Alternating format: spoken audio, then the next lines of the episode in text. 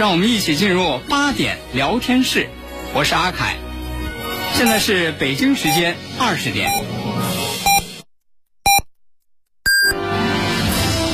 您正在收听的是 FM 一零五点八，济南广播电视台新闻综合广播。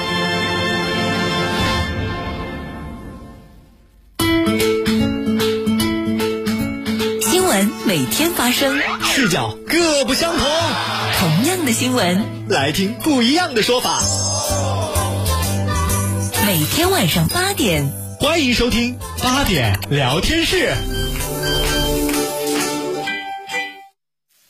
各位听众朋友，晚上好，这里是 FM 一零五点八济南新闻综合广播，欢迎来到八点聊天室，我是阿凯。今天是周日，又到了和大家一起来聊一聊这周国际上那些事儿的时间了。在今天来到我们直播室的还是大家的老朋友，节目嘉宾经济学博士刘伟全博士，听众朋友们，晚上好。节目嘉宾费世忠先生。听众朋友们，大家好。那要说起这周国际上那些事儿，咱们必须要来关注一下，就是这个法国的大选啊啊，这个你看，其实你去年的时候咱就说啊，随着默克尔的这个离任啊，其实这个欧洲的这些这个主要国家啊，也开始进入这个选举的这样一时期了，也面临着说是这个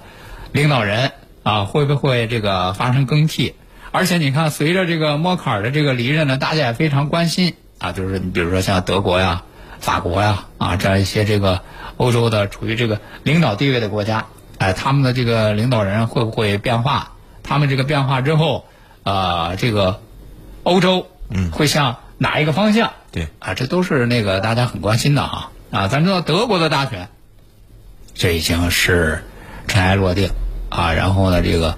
红绿灯的这个联盟，嗯啊，看起来现在反正是，呃，也在磨合当中吧。对啊，因为是毕竟三个三个政党啊，各各种各样的这个问题，各种各样的这个不同的意见，所以说你像这个德国，起码这个舒尔茨现在啊，可能更多的精力还在这个国内啊啊，所以说这个德国对这个欧洲的这个领导地位和作用会怎样，还得观察。嗯，那么另外一个方面呢，那咱知道这个就是法国，也在这个欧洲呢传统的啊，像英国呀、法国，英国现在退出欧盟了，对吧 这个英国呀、法国呀、德国呀啊，这是处于这个领导地位的。原来欧盟的三驾马车，哎啊，英国这哎这马车它已经不不拉了，那它个 已经退出了。撂挑子了，来得晚，走得早。呃，然后那德国现在这样，所以说大家也很关心。哎，法国，你看法国在这样的这个情况之下，其实说实话，法国这几年来就是随着这个德国的这个领在欧洲的这个领导地位不断的上升，其实法国也是也还是有想法的。对啊，尤其是这个法国人天生的那种那个骄傲啊，嗯啊，那个高卢雄鸡啊，那种骄傲啊，不甘居于人下的啊啊。那么，所以咱们来看，呃，因为法国的这个总统大选呢，这也就马上就要到来了啊。那么在当地时间的这个三月三号，马克龙呢也是正式宣布参加二零二二年的这个总统选举，他要寻求他的第二个五年任期，嗯。就是寻求连任啊，对。啊，所以咱们来关注一下这个马克龙这个连任的这个事儿。实际上，马克龙呢，他二零一七年当选的时候是三十九岁，三十九岁是那个法兰西，现在就是说法国法兰西，它的正式那个名称是法兰西第五共和国，嗯近多少年？六十年。啊，六十年历史上最年轻的一个。嗯，如果他这次如果他能竞选连任成功的话，那也是近将近近二十年，是反正最最近三任。对，唯一一个能连任的。啊，哎，上一任还是密特朗，萨科齐、嗯。是吧？嗯萨科齐、奥朗德。啊，不就到了这个马克龙。马克龙，是吧？嗯。啊，然后，反正他俩都都都时间都都干了一任，对。而且马克龙的优势就我觉得他最大的优势就是在这个年轻。嗯嗯嗯。反正他这几年呢，就是说他这几年怎么说呢？就是刚才你也说到了，这个法国人，反正他不甘落人后嘛，那个高卢雄鸡的性格，他再说法国人是本身也比较崇尚这种强势，嗯嗯所以说马克龙呢，他年轻嘛，他有冲劲儿，他上来以后，反正积极的就反正是把，反正是法国吧，这个原来在无论是在欧盟还是在世界中的地位，他都想往上提一步。他并且，并且法国这么一种法国他的这种国家的传统来说，就是说，他一贯就是说怎么说呢？和北约，北约之间有一些矛盾。明马克龙在任上，他就明显提出了，就是说，呃当时是，就是说让北约是灭亡，还是要怎么说？这个这个北约脑死亡嘛，啊，对对对，北约脑死亡已经，脑死亡，这是就是说他要建立哎著名的那个，在他这个任期当中著名的这个惊人语啊，对，对，因为他这个法国，就是说，在这个他这第五共和国，他在他这个历史上，他就和北约这种这种结盟啊，这种种种的东西啊，他反正他种种，因为他不在里面，他不是在里面称老大嘛，嗯所以说他也不大满意，他一直就是说想打造自己的。怎么说呢？不不不能说是北约吧，就是说按照马克龙的想法是欧洲联军，对对对，就是这个欧洲要自己保卫自己，对，要有自己的军队，对。要有自己的武装，对。嗯因为现在北约北约不是欧洲的呀，北约是美国的呀，是。吧？啊，嗯。所以说他在这方面，他就一直就是说，在这五年任期当中，一直在这个方面比较努力吧。嗯，和默克尔就是说，虽然现在法德是欧盟的是主要的这个两个领导人，就说他俩有点明争暗斗的意思，我我看就。现在默克尔下去了，马克龙按照他的想法来说，我他现在又更有理由嗯，去接掌这个欧洲的这种领导权了。但是前提是。在四月四月十号要开始这个总统选举当中，你得能赢才行，是吧？你得先赢下这这一任的这个选举，才能再说到说刚才老飞讲的，就是你这样的一些这个宏伟蓝图。哎，对，这一点很重要啊！你看，但是我看好像是这个马龙对于这个连任啊，好像信心满满。怎么说这个信心满满呢？我就看他的一些这个表现啊。嗯。首先第一个就是你说这个作为这个总统候选人，他一直到三月三号这才宣布说要竞选连任。嗯。这离着四月十号才那个一个多月。是吧？咱知道你说要竞选，你要各种那个造势，各种宣传，又得反正是就那一套是吧？啊，得得这各各种各样，在这方面得得很很花花费精力啊。嗯。你看他三月三号这这才这个宣布竞选，就看起来就是说，你们先跑一阵儿，是吧？我让你们那个 二百米，我就就就我这个本事，就我这个能力，让你玩二百米也问题不大。嗯，啊，这我是这么理解啊，我是这么理解。他他他现在因为作为在任的总统嘛，他掌握各方面的这个竞选方面的这个怎么说呢优势，嗯他优势反而在握，并且他最近利用这个欧洲这安全问题啊，他也是忙前忙后，并且进行从各方面进行斡旋啊，在联合国进在在和各个国家之间进进行有效的沟通，嗯嗯。他也确实法国在这方面他也确实做到了。嗯嗯。但这个选民对这他的这种政绩，他能看在眼里，嗯嗯。不是说他他本身这些这种行动，他本身就是一种竞选造势的。嗯，他本身这这种自信，就是说，嗨，你们啊，对我看我看他还有还有另外一个就是做法啊，就是，呃，第一轮不参加这个叫什么竞选辩论，是吧？对，一般的就是高手都是直接参加决赛，预赛都不参加。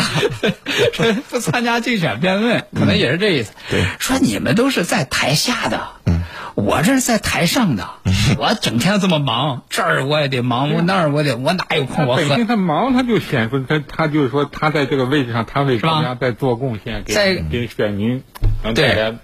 福利。对，在我我给你们说什么呀？你们那都是用嘴的，我我这有实事儿啊，是吧？我这五年，我我给老百姓我干这些事儿在那儿摆着呢，我还说什么？我不用说啊，我那个真抓实干啊。特别是就是二零二这一年以来吧，他那个民调显示他支持率也是非常高啊。嗯他要是不断往下掉的话，估计他也会比较着急啊。嗯嗯是吧？嗯嗯，那所以你看啊，我看了一下这个舆论的分析啊，嗯呃，舆论的分析普遍也是比较乐观啊，认为这个啊，虽然说说那个前头萨科齐、奥朗德这都干的就都都不大行啊，也也没有那个连任，但是都认为说马克龙这次这个连任还是希望非常大的啊，而且呢，这个各种各样的这个民调呢，好像也显示马克龙现在支持率还是比较高。嗯，啊，那我想这可能就刚才咱们说到，得益于其中一一一个一个重要的问题，就是他这五年在任上干的还不错。嗯啊，就是这个法国老百姓呢，对他这五年的工作，呃，还是满意的。啊，那所以我，我觉得咱们可以回过头来哈、回过头来，来数一数，来分析分析。说实话，就是当年马克龙在竞选连任成功的时候，三十九岁，这么年轻的一个一个一个一个那个政治家哈，对，走上这个欧洲的这个政治舞台，成为法国总统，确实大家当时可能觉得，哎呀，这年轻是年轻，可能是不是在这个就是这个政治经验等等方方面面啊，是啊，还还还还稚嫩一点儿哈啊，其实对他还是有着那个各种各样的那个疑虑的，就是能不能干好啊？对，而且呢，尤其是刚刚当选不久，就遭受一个巨大的，也不能说叫打击啊，反正是考验吧。嗯，就是当时咱们还记得那个法国那个黄马甲运动，是吧？上任没多久，结果就因为那个燃油税的事儿，说今天涨，明天不涨，是吧？结果呵都花马花马甲上了街游了行，然后那个造成很大的那个影响，而且给那个政府很大的压力。并且他在任内还处理这个英国这个脱欧，在这个英国脱欧的过程当中，他也为法国他争取了很多的利益。嗯嗯嗯嗯嗯。这这这都是大大家都能看在眼里。所以说，咱们可以那个回过头来总结总结哈，就是，呃，刘博士，你觉得这个马克龙这个五年来，你觉得对于呃他来说，哪一方面的这个就是政绩啊啊呃，你对你来说是觉得印象最深刻的？呃，其实马克龙在这个呃一七年当时在竞选的时候，我们通过后期的票也能看出，他实际上和勒庞当时竞争的时候啊，就是确实是，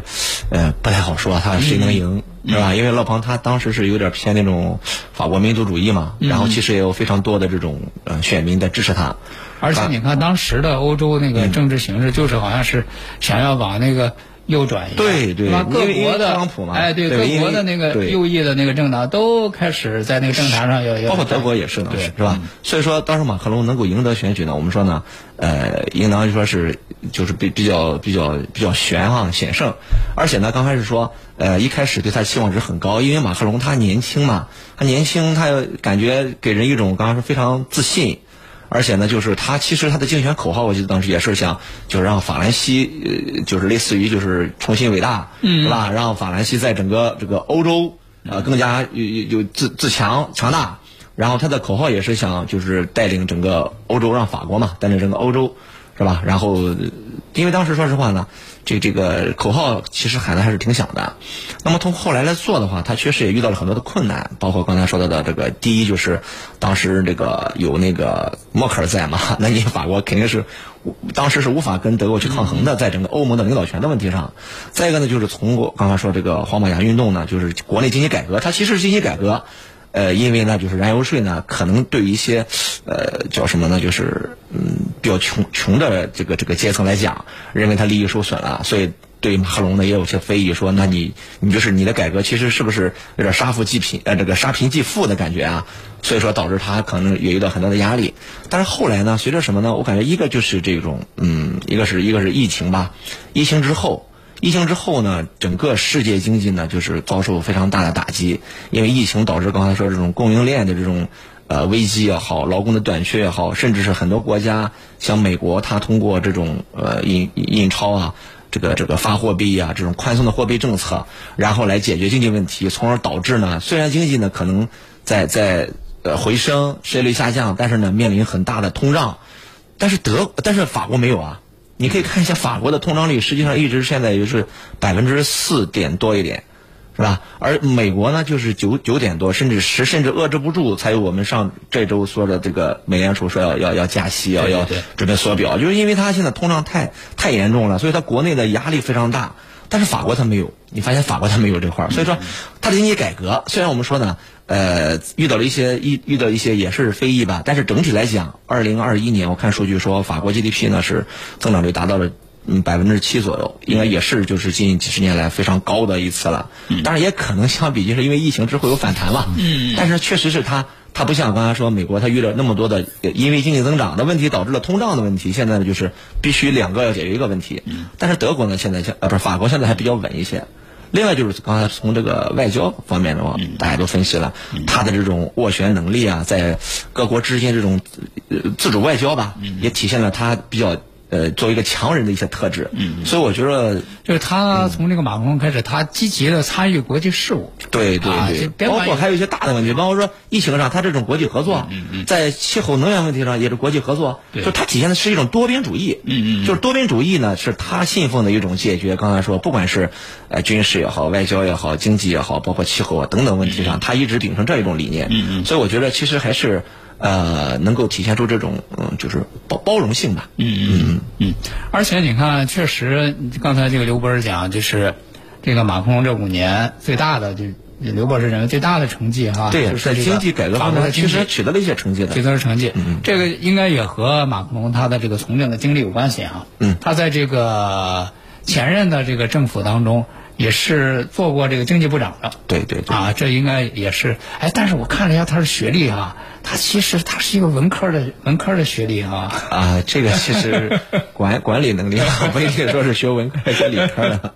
但是他确实在这个这个经济部长这个这个位置上他干过，而且看起来确实，呃，他的这个，呃，起码说他这五年任期当中，法国经济的这个发展，还是给老百姓带来实惠了。对哎，嗯，那老费怎么来看？我觉得吧，就是说你不，他就说他现在进行进行了这些改革，就是说虽然从外，你现在从外部来看，就是说法国现在到底有比以前，就是说人民生活水平啊，在选民的生活水平啊，或者整个的这种国际声望到底提高了多少，你没有一个具体的，嗯，就说数字你可以去描绘它，嗯嗯。但是，就是说你现在就是说你，如果你现在你问问这些法国人或者欧洲的或者整个国际社会上，法国的现在的这种国际地位或者整个的生活水平比以前下降了吗？嗯嗯嗯你就说你现在说，就是说在马克龙在任上，他是不是保持了原有的这种发展水平？嗯，就说他进行了这种改革，他虽然说是这种改革啊，不不能说是就是说是大刀阔斧吧，但是说是他也是在这个体制内进行修修补补、修修补补，呃，就说出现了问题，我可以进行修补。就说他还整个来说，就说给选民一种实干家的这种嗯嗯，呃这种印象。就说这小伙子不错。对啊，这个这个给给老百姓干了不少实事儿。就是说，我觉得吧，就是说，从这种历史来说，就说，法国的这种从政治上来说，它一直就是说党派林立，但是在党派林立呢，基本基本上就可以说是左中右三派，甚至说是有中左中右，对，中左中右中中间，但总的来说都是左中右三派。就是说，但是从马克龙他执政的这些改革啊，或者说是这个在国际上提高这种多边主义啊，这个大国外交啊，它整个来说，它对这个左中右三派的选民啊都有吸引力。嗯嗯嗯。所以说其实，其实当时这个马克龙竞选的时候是以这个中间派的这个形象啊，它是一种以中右是中右嗯形式来来来来参选的。嗯，但是呢，就所以说这个法国选民，你可能左中右三派在这个历史上，或者说是在这个呃这个投票上，他可能都有自己固定的这种票仓啊选民，但是你现在。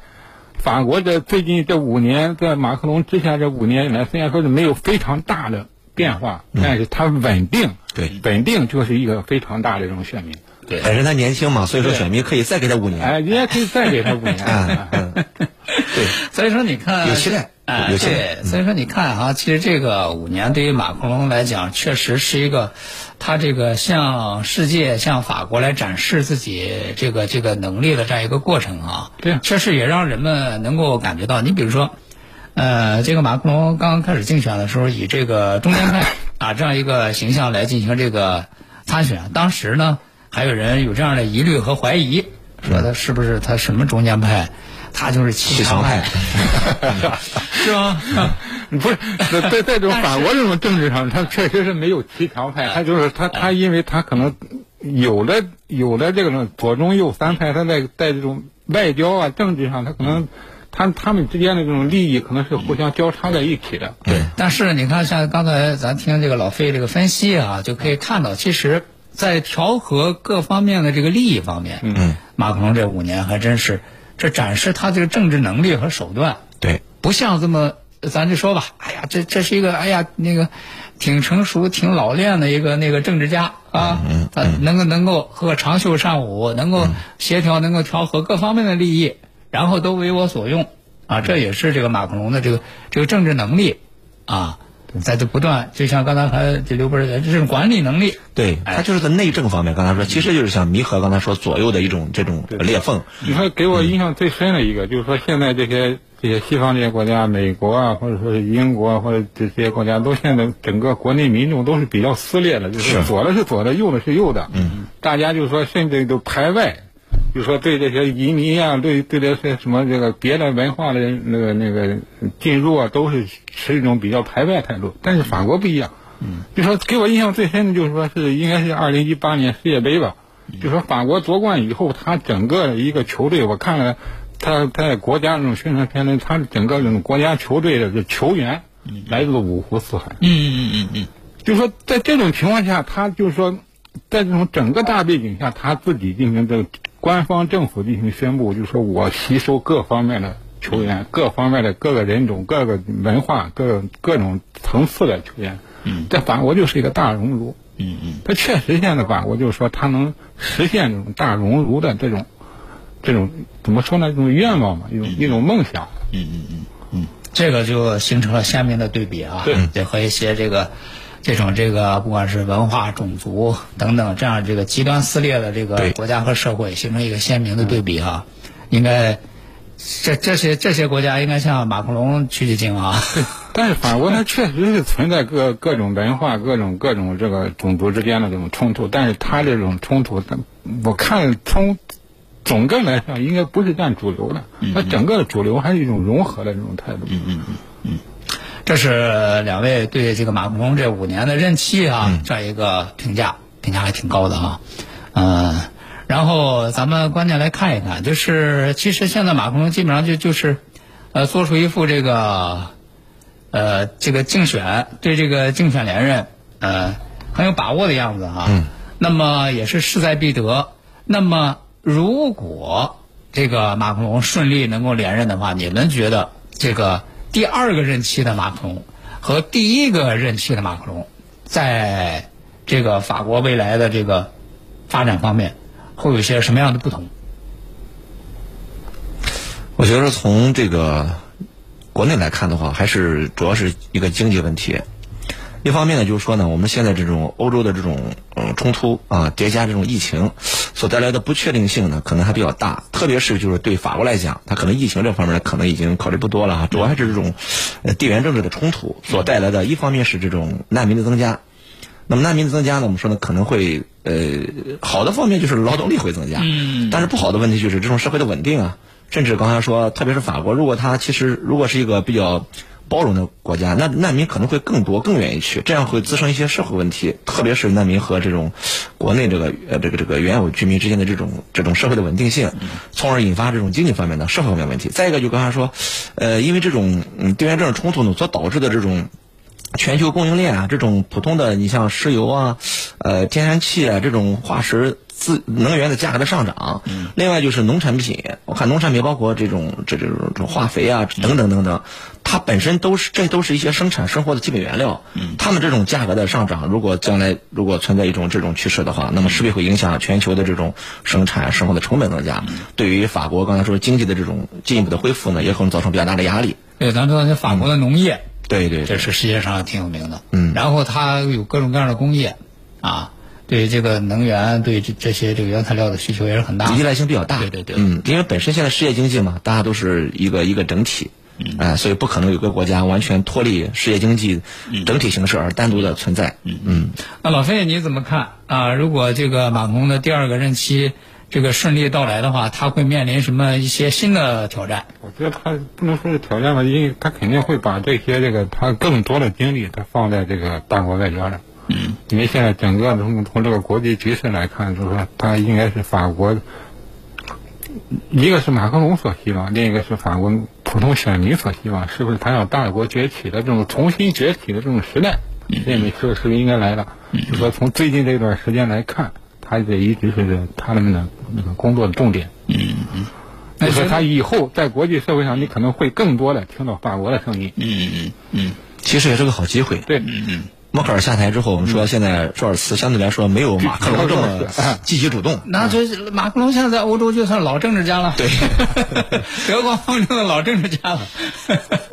好机会对法国来说是，嗯啊，所以那你觉得这个这个法国要是从这方面，他会从哪哪几个方面下手啊？嗯。刚才说外交方面的话，肯定是要更加自主的欧盟嘛，就是在欧盟方面他要占主导。另外，我刚才说在这种经济政策上，他一定是从法国利益来考虑，或从欧盟来考虑，不会说你像原来中美这种对抗的时候，我选边站。我觉得对法马克龙来说，他不会不会这么做的。嗯嗯。哎，就是说他会更加的，刚才说利用多边主义吧，不管是在外交也好，经济也好，这种国际事务上，更多谋求的是法国的利益。嗯嗯。甚至是光说可能就是欧洲的利益，法国的利益，他是放在第一位的。嗯嗯。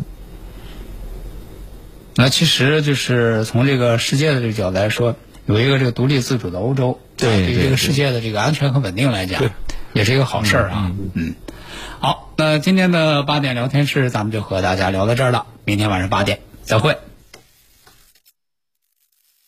选代院厂房来嘉陵高科产业园，还可以按亩定制，九层七点四米，二层五点三米，更适合生产型企业。入园电话：五八二六四个七，五八二六四个七。治疗疾病必须寻其根、治其本，方可实现标本兼治、全面康复。济南新闻频率每天早上五点三十分至六点，由中医膏方滋补疗法的核心用药皇氏复方滋补力高独家赞助的全程总动员栏目，将与大家追溯疾病本源，解析皇氏滋补力高治病康病密码。栏目热线：零五三幺八六八零幺幺幺八八六八零幺幺幺八。清血八味胶囊正在举行大型优惠活动。清血八味胶囊清红血，高血压、高血脂、高血糖、血液粘稠均属红血烦愁。清血八味胶囊全天咨询订购电话：零五三幺八六幺零零三幺八八六幺零零三幺八零五三幺八六幺零零三幺八。移动千兆宽带，上网又稳又快，网速更快，高清电影秒下载，信号更稳，全屋覆盖无死角，服务更优，快装快修上门快，应用更多，全屋智能轻松定制。马上登录山东移动 APP 办理吧。装千兆宽带就选中国移动。怎么把我放在盲道上啊？哎呀，别把我扔到河里！好心人，能帮我们排好队吗？你怎么把小朋友放到车筐里啊？每天上下班多亏你了。谢谢你，绿色出行唾手可得。我是共享单车，请爱我，保护我，爱护共享单车，共享城市文明。黄河不仅是一条奔腾着浪花的自然之河，更是一条沉淀着探索精神的希望之河。大河之畔的济南，正肩负起国家战略使命，创新绿色发展，拓路黄河时代。用你的眼睛去发现用我的声音来传播。FM 一零五点八，济南新闻综合广播有奖新闻热线，六七八九幺零六六。期待您的关注。